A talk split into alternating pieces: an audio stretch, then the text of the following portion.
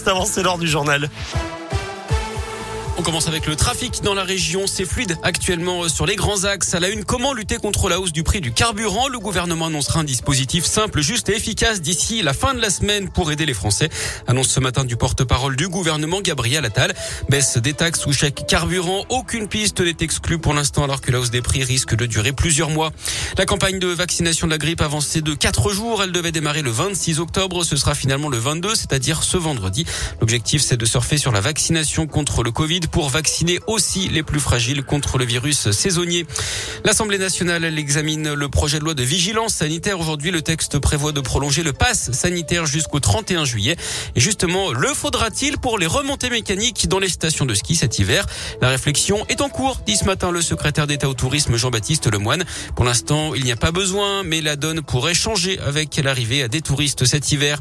Et puis ne jetez pas systématiquement vos masques à usage unique. Contrairement à ce que laisse penser leur nom, on pourrait les réutiliser selon une nouvelle étude menée pendant un an et demi par des chercheurs français jusqu'à 10 fois à 60 degrés et protégés par une tête d'oreiller. La colère des AESH aujourd'hui, les accompagnants d'élèves en situation de handicap, ils se mobilisent partout en France pour dénoncer la dégradation de leurs conditions de travail et les conséquences pour les élèves. Ils réclament plus de moyens, de meilleurs salaires, la création d'un statut de la fonction publique et des recrutements massifs. Un rassemblement est prévu à Paris, mais aussi un rassemblement régional à Lyon avec pique-nique et manifestation à partir de 15 heures. Un spectaculaire accident dans la Loire à Saint-Romain-la-Motte, c'est près de Rouen. Un poids lourd s'est renversé sur la nationale 7. Hier, il transportait 27 tonnes de boîtes en papier.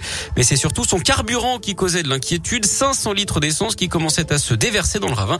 Des fils électriques ont également été arrachés. Des équipes spécialisées sont intervenues. Un cheval tué sur les routes de la Loire. Ce matin, l'animal a été victime d'un accident, un choc avec une voiture il y a à peu près deux heures sur la commune de Luriec. L'automobiliste âgé de 30 ans a finalement été légèrement blessé dans cette collision. Il a été pris en charge et transféré à l'hôpital nord de Saint-Etienne.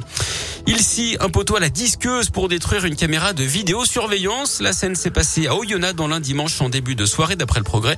Le groupe d'une dizaine de personnes a voulu faire tomber le mât. La police a ouvert une enquête. Vous retrouvez la vidéo sur radioscoop.com. Cinq personnes interpellées à Clermont-Ferrand pour une tentative de meurtre. En Haute-Savoie, les suspects ont été appréhendés dans un campement de gens du voyage d'après la montagne. Ils ont été conduits à Annemasse, à la frontière suisse, où ils ont été placés en garde à vue. Les faits au 20 juin dernier. Un homme de 50 ans avait été grièvement blessé par balle.